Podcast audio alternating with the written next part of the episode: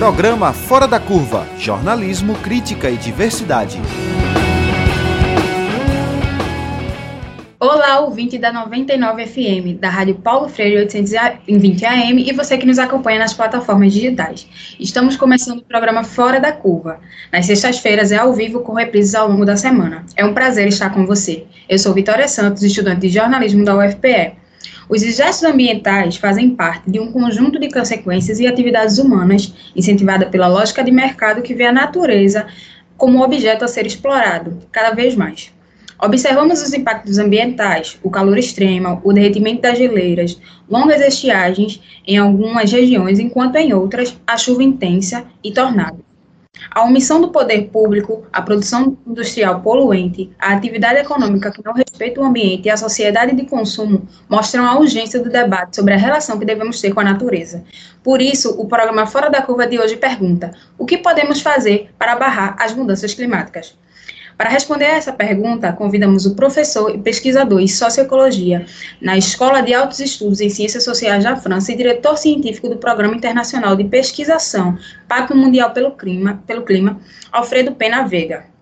O professor é autor de vários livros. O mais recente é intitulado Sete Saberes Necessários à Educação sobre as Mudanças Climáticas.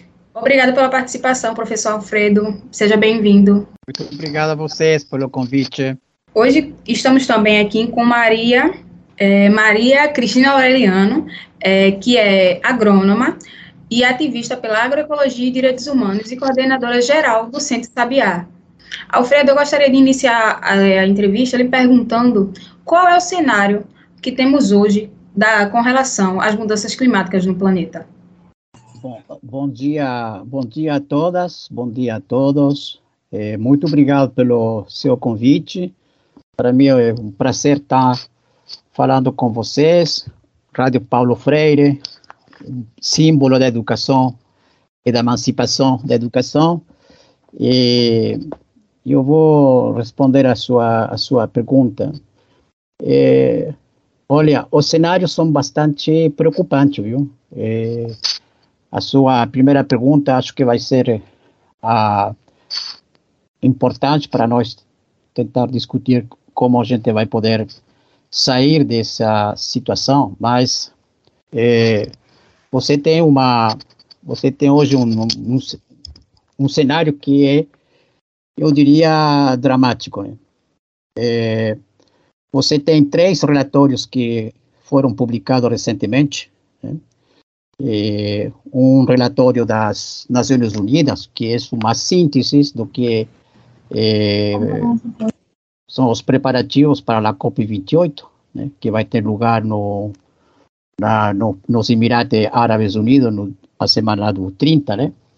E tem uma tem também um, um, um relatório científico que saiu uh, faz uns 10 dias atrás e que foi uma uma uma análise bem aprofundado feito pelo professor eh, de climatologia James Ans dos Estados Unidos. Eh, o título do artigo que está na revista Nation se chama eh, Construindo a Mudança Climática. E, e, esse artigo faz um, dá uma, um, uma, uma visão dos cenários futuros que são, eu diria, bastante preocupantes, né? Primeiro, preocupante em que sentido? Primeiro, há uma, uma constatação né, que ah, os diferentes relatórios do IPCC, né, que apontavam a que está acontecendo hoje, né, eh, e que nos, nos relatórios se falava muito que aquilo que ia acontecer, principalmente que eram as situações extremas, né, estavam previsto para os anos 30 e 40, e, infelizmente, nós estamos vivendo situações extremas já, agora. E, e não, não somente nos, nos lugares, em países onde efetivamente eh, o problema da mudança climática poderia ser muito mais eh, importante, só que agora nós estamos vivendo situações extremas em todo o planeta. Não tem nenhum continente que não, não tenha uma, um problema de situação extrema. Aqui na Europa são temperaturas máximas até, eh, vocês viram ano, eh, este ano, até 45 graus, né? Temos inundações em lugares que não tinha enchente, que não tinha enchente. Vocês têm incêndios importantes, agora vocês vão enfrentar calores bastante importantes. Canadá teve incêndios que foram históricos. Né? Enfim, se você faz uma, se você dá uma olhada no planeta, né? É, a situação é verdadeiramente preocupante. Os cenários que nós temos hoje, eh, segundo o professor James Anson, os cenários são totalmente eh, preocupantes. Né? Eh, isso de um ponto de vista global. Né? Agora, se a gente, a gente olha do ponto de vista mais específico, como a gente pode sair dessa situação, então, todos os cenários, não tem nenhum cenário que não diga a mesma coisa, né? Todos os cenários apontam para uma única solução agora e não amanhã, entendeu? Que é a diminuição das emissões de efeito de gás de estufa. Entendeu? E essa diminuição só pode acontecer se os países que produzem petróleo e os países que querem continuar a, a produzir petróleo e os países que ainda acham a ilusão que o petróleo é a, a via do desenvolvimento têm que parar, entendeu? Tem que parar. Em um dos relatórios que eu mencionei no começo, entendeu? Fala da quantidade, das milhares e milhares de dólares que as empresas petroleiras, né? as grandes empresas de petróleo, investem para continuar a fazer a extração das eh, energias fósseis, petróleo, gás e, e carvão, entendeu? Então, eu acho que é, hoje é, é, a, a, situação, principalmente no que diz a respeito ao futuro, e a, eu espero que nossa discussão possamos falar do futuro, né? Eu acho que as, as, o cenário futuro são cenários preocupantes e eu diria muito mais perigoso para a futuro da, da humanidade. Alfredo, a gente fala muito é, sobre, na, quando, na questão das mudanças climáticas, sobre as mudanças do, do, tempo, né, da questão do aquecimento global. Mas quais os outros fatores também fazem parte é, dessa mudança, das mudanças climáticas e como eles podem prejudicar a nós? Sim, mas a, a, a mudança climática tem a mudança climática é um, um fato planetário que nós estamos vivendo não somente hoje, já vivemos há mais de 60 anos. Então, esse, vamos a dizer assim, eu sempre falo, essa é a espinha dorsal do problema que nós enfrentamos hoje como civilização, entendeu? Mas daí você tem um monte de problemas, entendeu? Que, é, que, que estão relacionados com o que está acontecendo. Né? Por exemplo, nós temos é, a, as crises que nós vivemos é, as crises das, das, das, pandemias que nós vivemos, principalmente a última, né? a última, que, que, que mesmo que não seja diretamente relacionado com o problema da, da mudança climática, tem uma, tem uma função também, porque isso, isso aconteceu por razões também que, que tem uma que tem uma, uma, uma, uma relação, se não é uma relação direta, uma relação indireta com a maneira como nós temos que cuidar nosso nosso meio ambiente, entendeu? E aí tem, tem o problema. Para mim, a, a, a, crise, a crise climática entendeu? é também uma crise ecológica entendeu? e que é, é, resulta também muito do que está acontecendo com a crise climática. E você tem todo o problema, por exemplo, entendeu?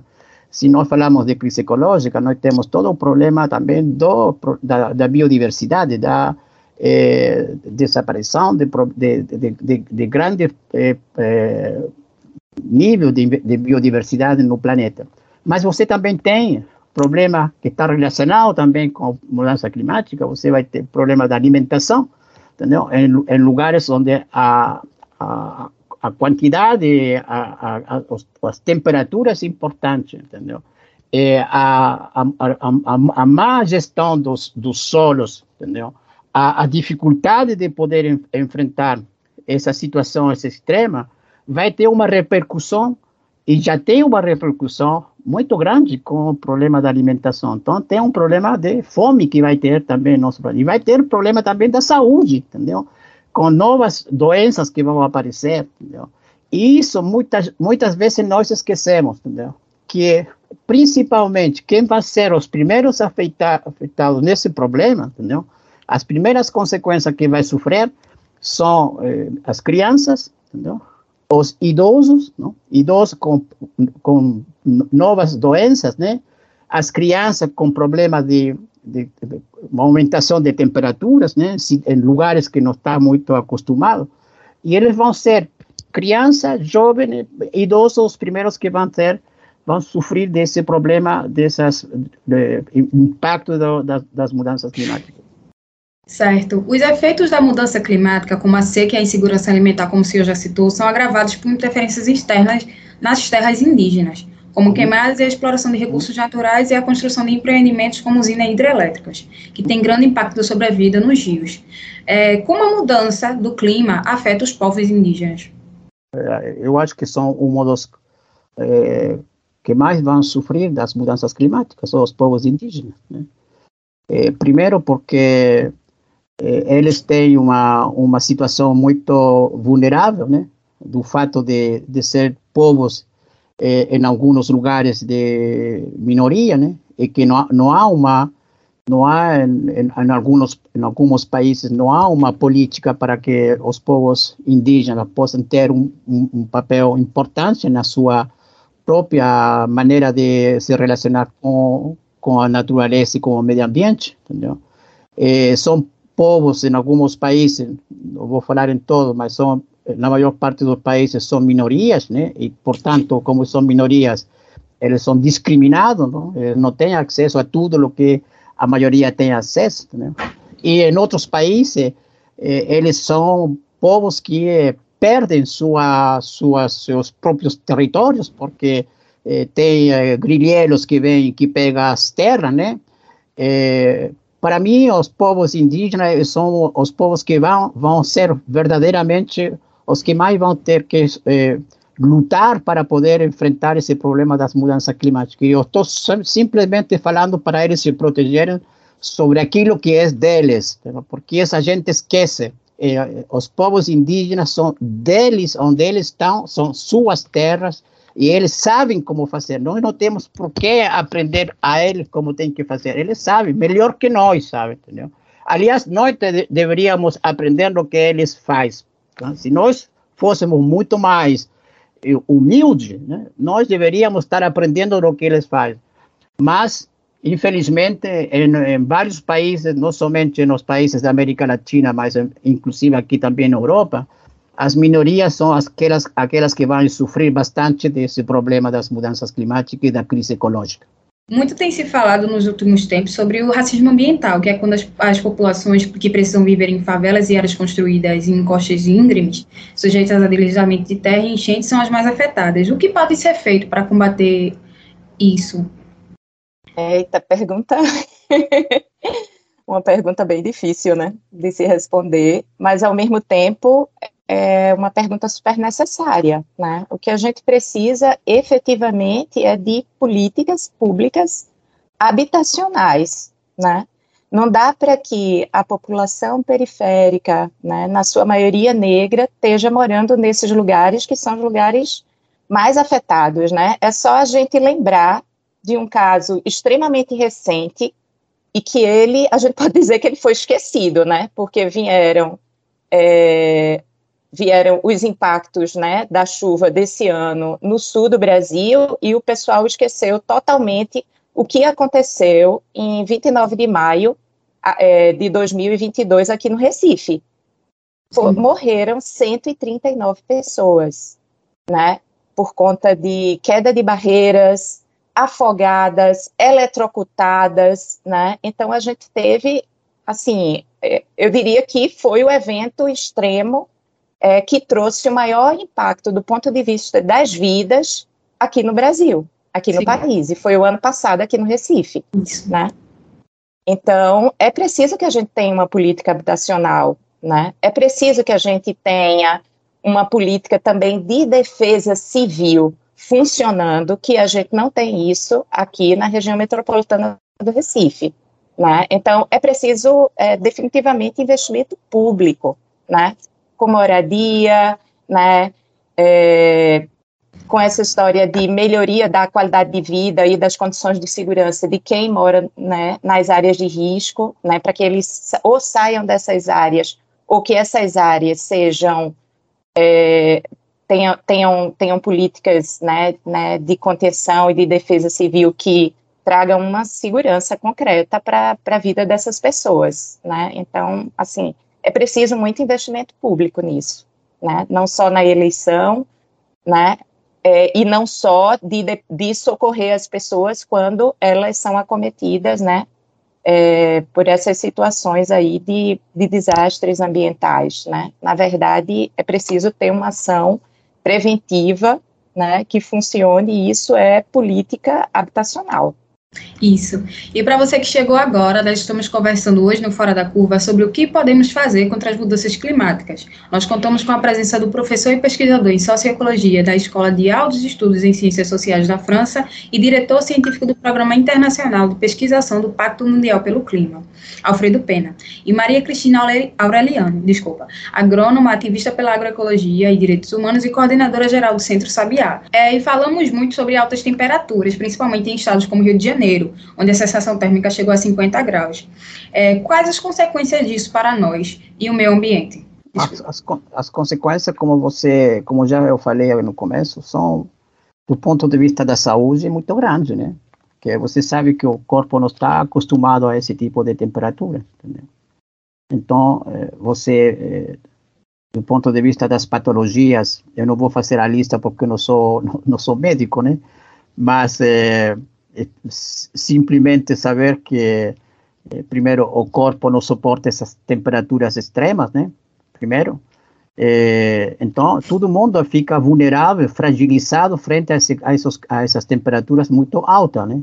Muito altas. Então, problema de saúde e que pode colapsar também os sistemas públicos, né? Que são sistemas também em países como o Brasil, né? E outros países da América Latina são países que não estão preparados para eh, enfrentar essas situações, digamos, extremas do ponto de vista de, da saúde pública.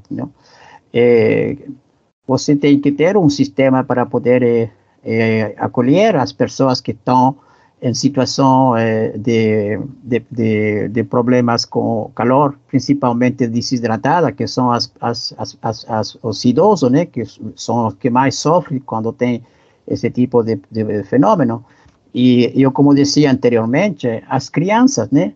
E as crianças e, as, e os meninos. Você sabe que eh, este ano eh, a, a, Unicef, que é a, o organismo das Nações Unidas da, dos, dos, dos, das, dos, meninos e das meninas, né? dos jovens, né? elaborou, eh, publicou uma, um, um relatório eh, simplesmente entre dois, 2020 simplesmente entre 2020 e 2023, começo de 2023, né, consequência das situações extremas, entendeu? E aí tem o problema das, das temperaturas, a alta temperatura. 78 milhões, ouve o que eu estou dizendo, ouça o que estou 78 milhões de, menino, de jovens, de meninos, de crianças morreram é, consequência disso, né? Então, se você vê que somente em dois anos, 78 milhões, entendeu? sofrem, morreram por isso, imagina, imagina se esta situação continua e que vai continuar. Já, já, os cenários que eu falei no começo são é, muito preocupantes, né?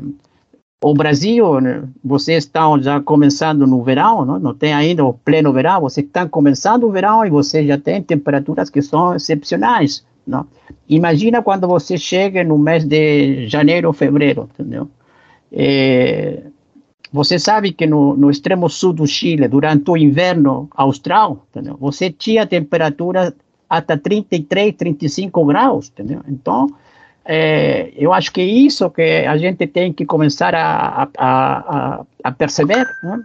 que é preciso, mais que nunca, ações dos estados para poder enfrentar esses problemas, entendeu?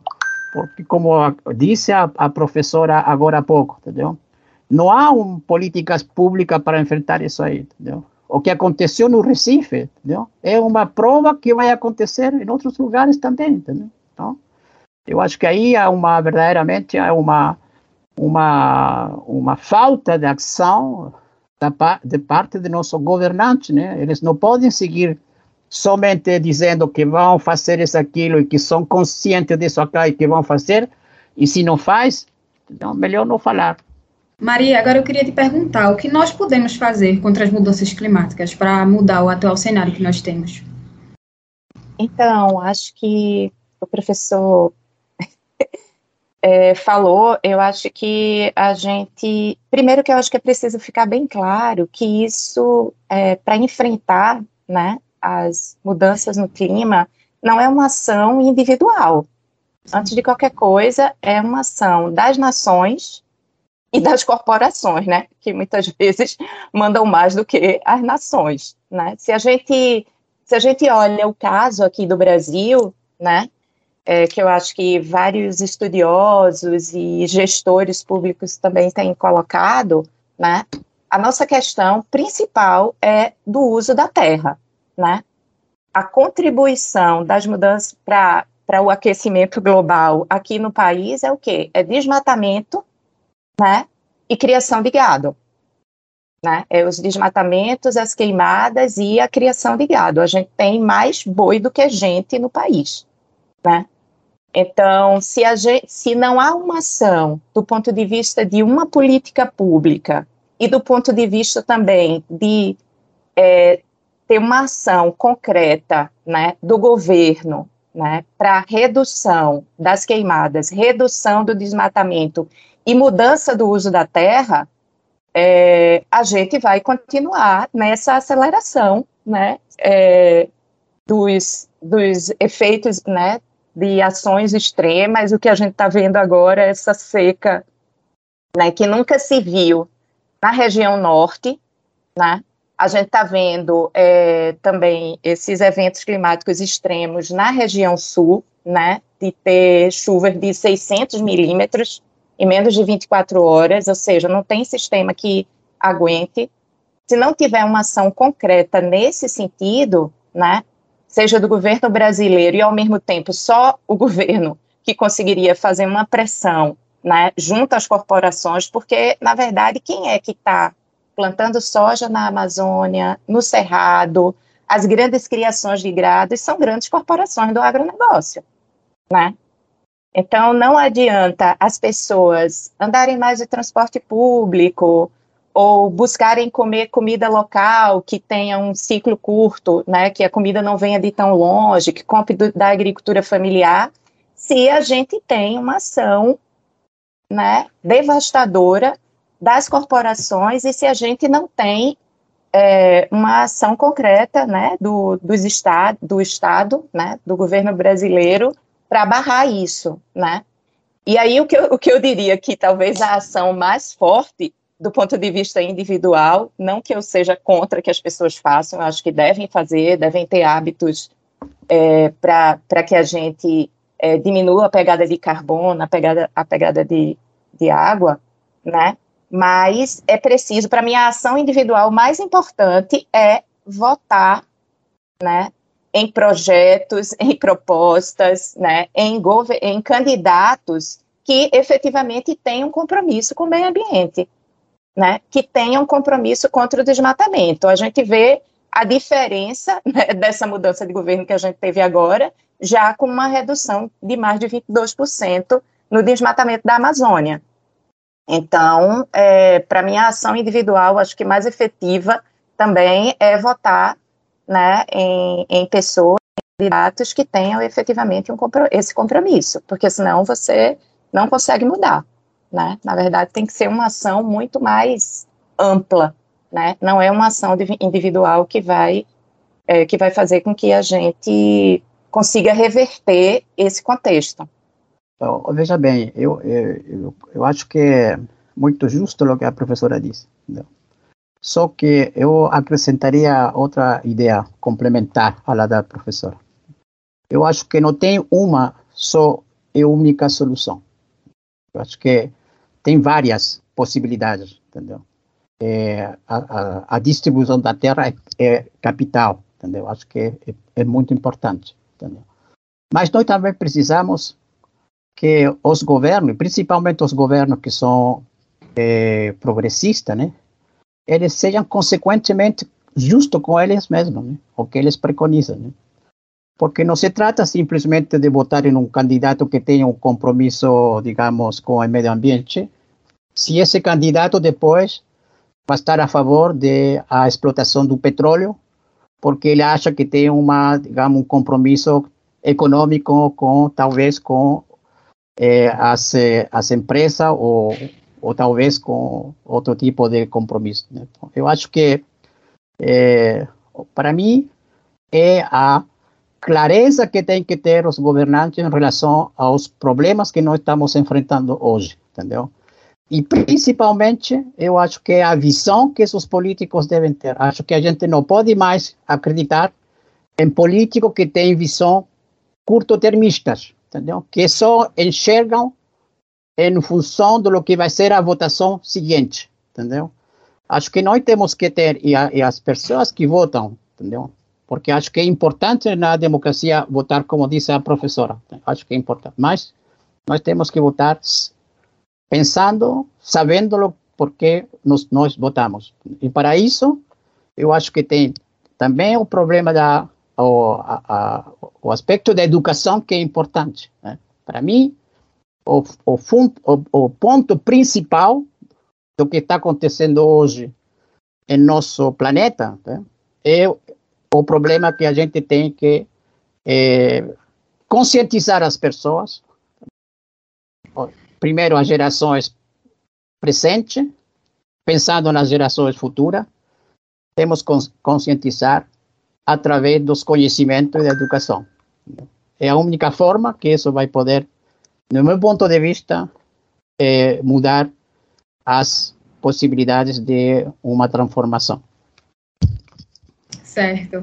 E você que chegou agora, nós estamos conversando hoje no Fora da Curva sobre o que podemos fazer contra as mudanças climáticas. Nós contamos com a presença do professor e pesquisador em Socioecologia na Escola de Altos Estudos em Ciências Sociais da França e diretor científico do Programa Internacional de Pesquisação Pacto Mundial pelo Clima, Alfredo Pena, e Maria Cristina Aureliano, agrônoma, ativista pela agroecologia, desculpa, e direitos humanos e coordenadora do Centro Sabiá. Alfredo, com relação a essa pesquisação, é, quais as ideias o senhor nos traz? É, ideias são bastante, são, a ideias são muitas, então eu acho que é, eu, eu, acho que do, do ponto de vista da do nosso projeto, que é um projeto que eu dirijo já faz é, oito anos, vamos para nove anos, né? É um projeto que está implementado em 31 países, né? incluindo o Brasil. Eu acho que a, a, a, o que é mais eh, inovador no nosso projeto é que a, a gente eh, entendeu que hoje nós temos que eh, tentar de dar oportunidade a jovens para eles eles mesmos se formar uma uma um pensamento crítico entendeu? e para isso eu acho que o, o fundamental é você levar a ciência levar o conhecimento a lugares onde não chega. Entendeu? Sim. Porque muitas vezes a quem se beneficia muito dessas dessas possibilidades são as elites, os colégios privados, os colégios de elite. Né? E, e, todo o que é eh, colégio, eh, estabelecimentos que estão eh, no sentido largo das periferias, periferias em termos de território, periferias em termos urbanos, eles não se, não se beneficiam daquilo. E nosso projeto, ele chega a esses lugares, entendeu? É, os, os jovens podem dialogar com científicos de todas as disciplinas, entendeu? desde o filósofo até o climatólogo, passando pela arte, né? E, e o diálogo entre os jovens e as jovens e os científicos e depois a discussão com os professores permite que esses estudantes, esses jovens adolescentes que nós trabalhamos, possam eles fazer propostas concretas, eh, contextualizadas em seus territórios, olhando para a realidade de sua de sua situação e eh, fazendo propostas que possam não adaptar-se à mudança climática. Eu acho que aí tem também um problema que a gente vai ter que discutir bem. Se nós estamos hoje eh, obrigados a nos adaptar, né, e para mim adaptação nesse sentido é submissão, ou nós temos ainda a possibilidade de nos reinventar para enfrentar de outra forma as crises que nós estamos vivendo hoje. É, e qual é a importância de introduzir os jovens nesse debate, Alfredo? É fundamental, porque o jovem tem que ter ele a, a palavra, entendeu? Porque são eles que vão, eles que vão enfrentar aquilo que vai acontecer daqui, pior ainda, daqui a 15, 20, 30 anos, entendeu? São eles que vão ter que se organizar para poder enfrentar as crises que vão que vão acontecer. Então, são eles que tá, têm que estar preparados do ponto de vista de conhecimentos para eles saber como eles têm que fazer e como eles podem fazer. E o jovem tem, a, o jovem tem que ser um ator ativo de, da, da transformação e da participação que nós eh, pedimos para que eles possam também eh, ter sua opinião e chegar com, seus, com suas propostas e seus projetos até lugar onde somente quem eh, decide são aqueles que estão dentro da, digamos, dos, dos centros de decisão. Entendeu? O jovem é um parceiro a mais importante. Entendeu? E para isso nós temos que preparar esse jovem para que se, seja um, um ator eh, que possa fazer contribuições eh, pertinentes e com fundamentos com aquilo que ele está vivendo. A sua vivência é importante. E Maria Cristina, que está aqui com a gente, nossa entrevistada, na sua posição, qual é a importância do jovem dentro desse debate? É, antes de falar da importância do jovem, eu queria retomar um pouquinho, né, as questões que, que o professor colocou, né, eu acho que, né, quando quando, a, quando eu coloquei a questão da, da importância do voto, da importância da escolha dos governantes, do compromisso, é, não é tipo um cheque em branco e o governante vai dar conta de tudo, né? Acho que também estava tá, tra, trazendo um pouco uma reflexão do passado recente que a gente viveu aqui no Brasil, né? Com dois projetos bem diferenciados. Mas o que eu quero colocar é que antes de qualquer coisa é preciso controle social. É preciso uma ação da sociedade pressionando, seja legislativo, seja executivo, né, para que é, não só os compromissos de campanha, mas que mais questões sejam é, sejam incorporadas, mais é, acho que propostas construídas pela sociedade civil, compromissos que foram feitos na campanha, eles efetivamente sejam colocados, ou seja, é preciso pressionar o tempo todo, né? O governo, os gestores, né? Tem uma questão concreta, né? Que é essa essa história de, de né, furar no, novas áreas né, de exploração do petróleo ali no delta da Amazônia, que é uma coisa totalmente contraditória. O mundo todo, próprio discurso é de procurar energias renováveis, outras fontes, e a gente está continuar explorando petróleo em uma área né, numa área extremamente delicada e que, se isso for feito, vai ter é, consequências muito sérias, né, para né, para a vida marinha, ali para a área do estuário da Amazônia. Então, assim, é preciso pressionar e pressionar efetivamente. Quer dizer, não é uma ação individual, mas uma ação coletiva que precisa ser feita pela sociedade nos diversos espaços, sejam os espaços de conselhos, né, seja pressão direta mesmo, né, tanto no executivo como no legislativo, né, e inclusive contra as corporações também, nesse sentido, né, porque é um interesse muito grande das corporações no campo do petróleo desse tipo de exploração, né, então acho que isso é bem importante. E com relação à importância da, do envolvimento da juventude, é concreto, né, são quem vai nos suceder nesse processo. Então, não só a história de uma consciência ambiental, mas de um ativismo. Isso é extremamente necessário, mas é preciso também que é, se tenha políticas públicas, né, para que possam é, para que as questões possam ser feitas, né? É preciso, olhando aqui no Brasil, política educacional, política de cotas, para que efetivamente é, a juventude, toda a juventude possa estar participando, né?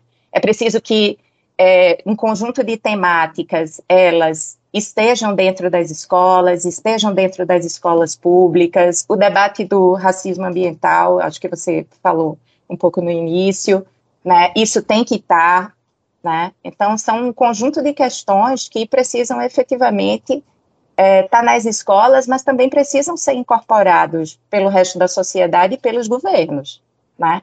O debate do racismo ambiental mesmo, ele não está incorporado efetivamente, seja nos governos municipais, estaduais, né?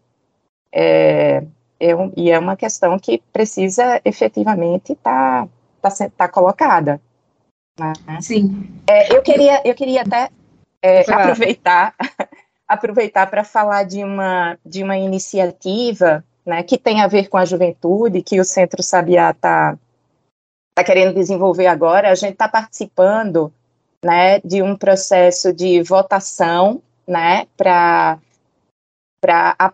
que emendas parlamentares, no caso a emenda parlamentar aí do, de um deputado aqui de Pernambuco, o deputado Túlio Gadelha, que está fazendo uma, um processo aí de, de escolhas de projetos a partir das emendas parlamentares. O Centro Sabiá está lançando um projeto que se chama Sertão Tech, né, que é um projeto que a gente quer fazer um processo de formação com as juventudes rurais do semiárido, para que é, elas tenham, a partir da tecnologia, né, elas possam fazer uma leitura melhor né, da questão climática nos territórios onde elas habitam, para que possa se pensar ações preventivas, né? A gente sabe que tem muita informação sobre clima, mas muitas vezes essas informações elas não chegam nas comunidades, elas não chegam nos territórios e, ela, e não tem quem ajude a traduzir e o pessoal ter uma ideia de como é que vai ser a chuva daqui a dois, três meses,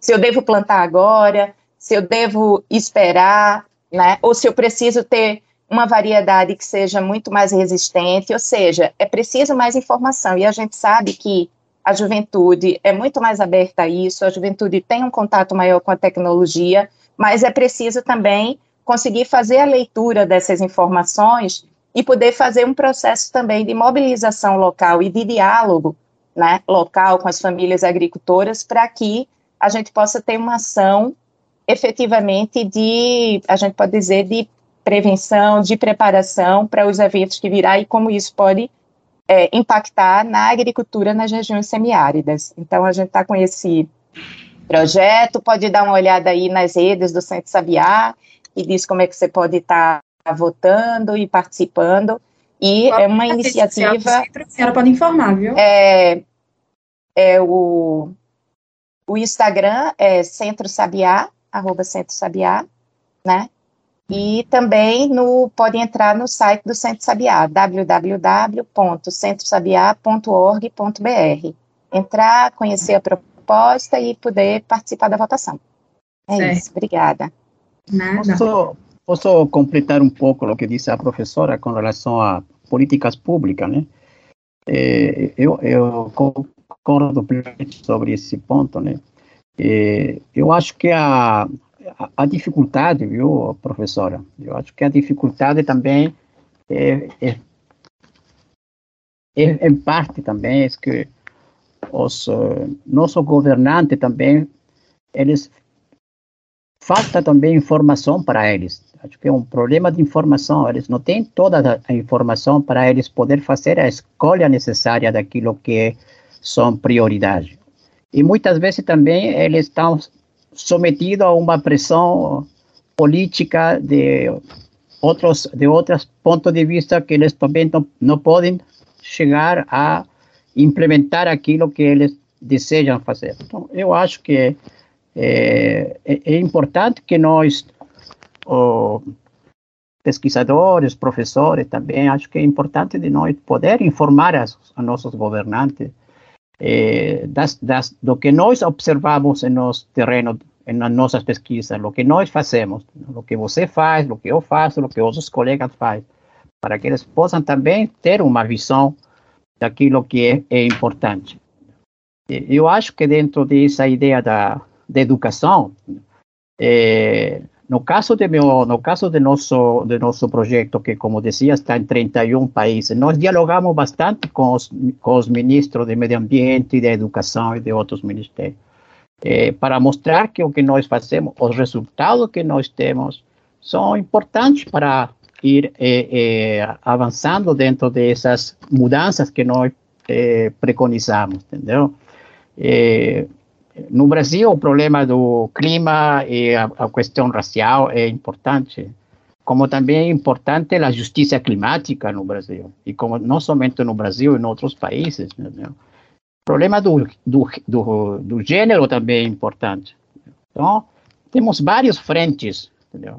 E muitas vezes nós somos podemos ser complementários às coisas que nós fazemos eh, separadamente. Né? Porque muitas vezes cada um quer fazer em seu lugar e cada um defende sua própria capela, como se diz, né? Então, eu acho que chegou um momento onde nós temos que também nós, eh, que somos, digamos, eh, eh, vezes eh, responsáveis de grandes projetos, nós temos que começar a achar, a procurar alianças fazer que os, os, os temas que nós, os projetos que nós temos possam ser compartilhados para poder avançar em conjunto, senão, eh, se cada um sai pelo seu lado e fazendo aquilo que acha que é importante, nós vamos a demorar muito tempo para poder obter aquilo que nós queremos, e eu, eu sei que nós queremos quase a mesma coisa, nós queremos, queremos que as, as gerações presentes e as gerações futuras possam ter as condições de poder viver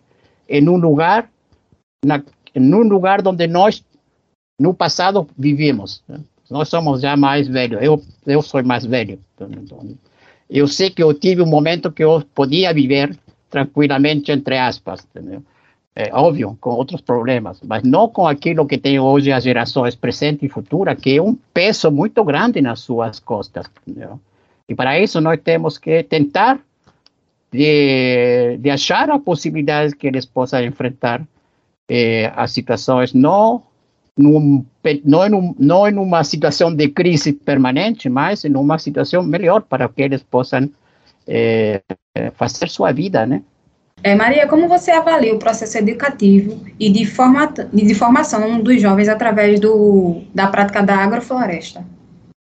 De fato, é, acho que como o professor fala, é uma na verdade, a gente tem um desafio gigantesco enquanto humanidade.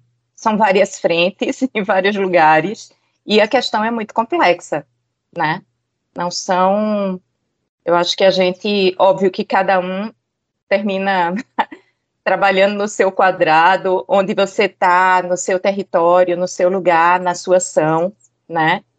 E isso é preciso ser feito de maneira coletiva, né? De uma ação global inclusive contra aí as grandes corporações que têm outra ideia, né, disso tudo e que na verdade o movimento, eu acho que ele não é ele não é um movimento só é, com relação a as questões do aquecimento global, né, as questões desses eventos extremos, esse impacto que a gente está sofrendo, mas a gente também está trabalhando aí, né, pela garantia dos direitos humanos, pela garantia da água, da alimentação, da redução das desigualdades, né? Então é uma é um processo que tem que vir junto de um monte de coisa, né?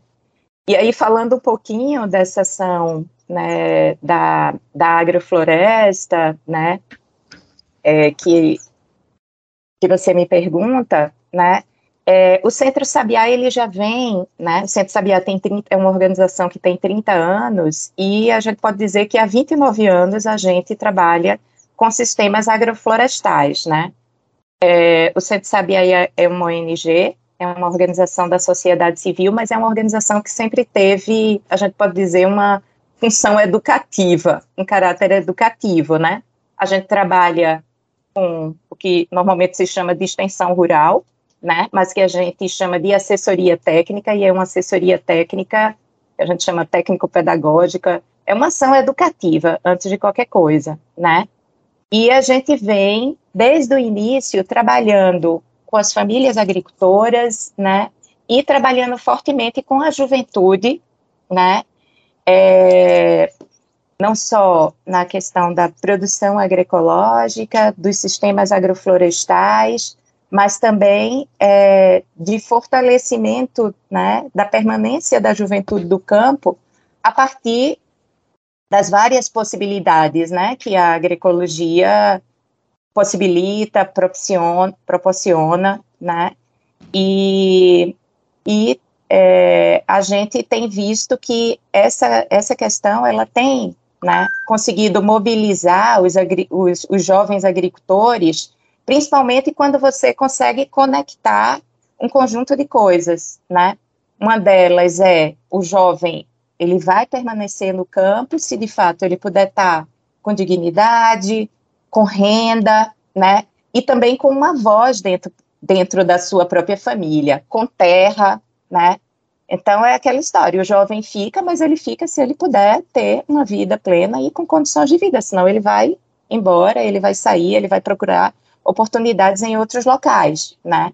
Então, dessa forma, a gente, acho que a questão da terra, ela é crucial, acesso à terra, né? Se a gente fala do semiárido, também de acesso à água, mas também é preciso acesso a crédito, né, para que ele possa estruturar seu agroecossistema, acesso à comercialização, né, e também de pensar sistemas de produção que sejam de sistemas de produção sustentáveis, né, que, que, que tenha um impacto, é, a gente pode dizer até regenerativo nos agroecossistemas, e aí as agroflorestas, elas têm esse papel, porque ajuda a recuperar solo, biodiversidade, água, né, produzir alimentos, e ao mesmo tempo tem um impacto concreto com relação à captação de carbono, né, é, e, e um impacto, a gente pode dizer, de redução, né, desses, da emissão dos gases do efeito estufa, né, que aí tem esse impacto todo aí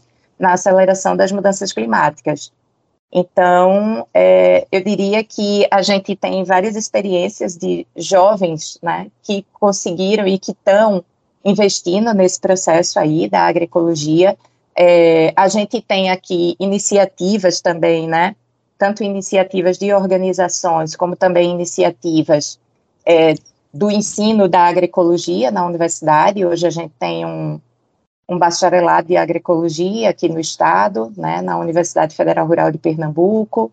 A gente tem curso de formação, né, de agroecólogos, pelo menos tinha, acho que, acho que deu uma parada por enquanto, mas deve retomar, de uma organização parceira aqui da, da articulação semiárido, que é o CERTA, ou seja, também a educação, né, a formação de jovens nessa área também é um elemento aí fundamental, né?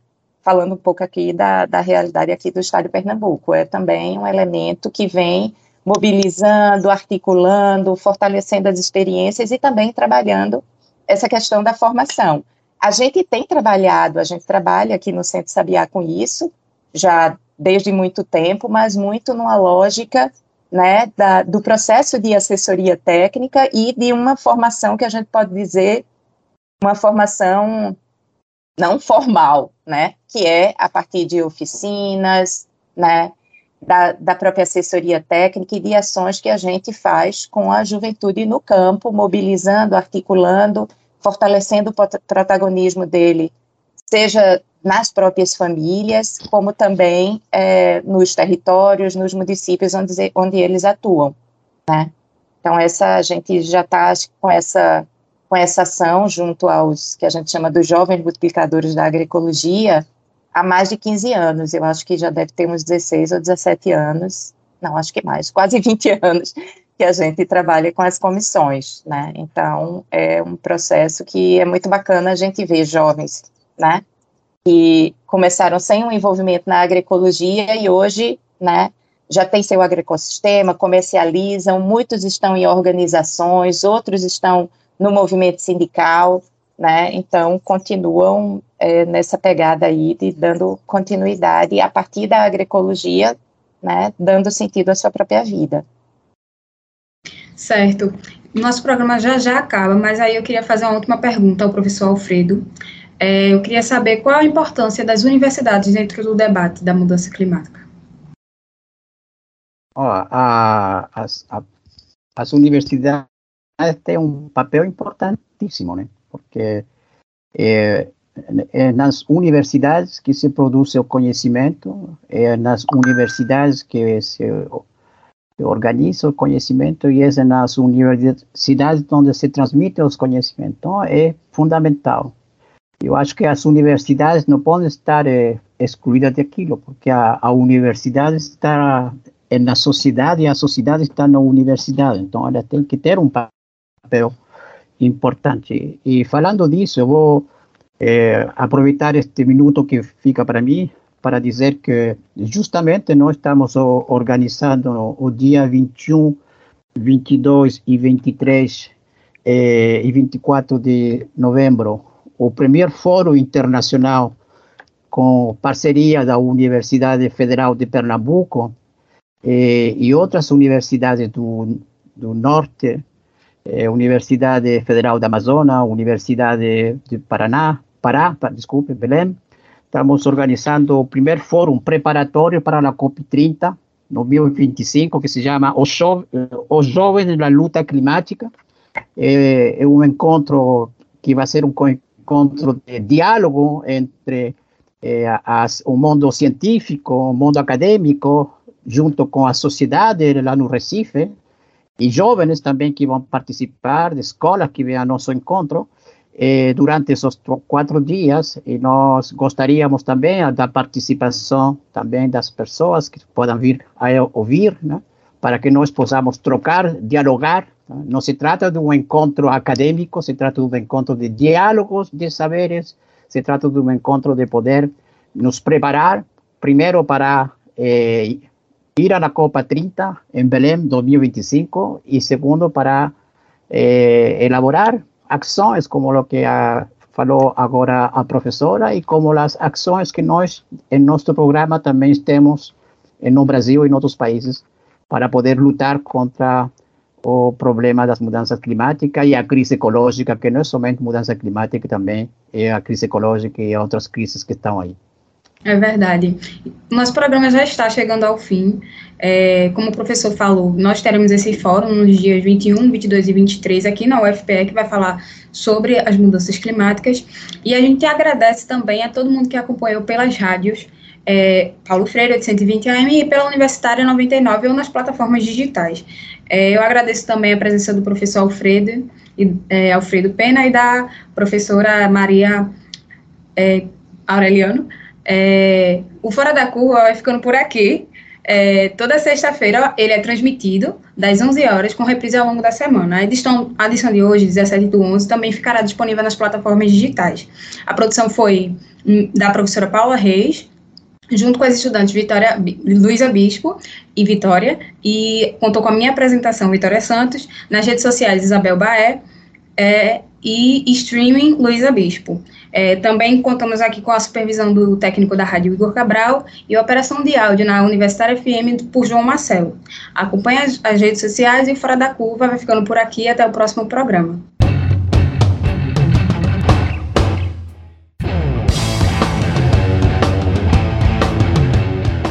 Programa Fora da Curva é uma realização do Departamento de Comunicação Social da UFPE com o apoio do Departamento de Sociologia e do Núcleo de Rádio e TV Universitária. Parceria com Marco Zero Conteúdo, Centro de Cultura Luiz Freire, Centro das Mulheres do Cabo, Centro Sabiá e Terral Coletivo de Comunicação. Esse programa fica disponível nas nossas redes sociais, na nossa página do Facebook, no canal do YouTube e no Mixcloud.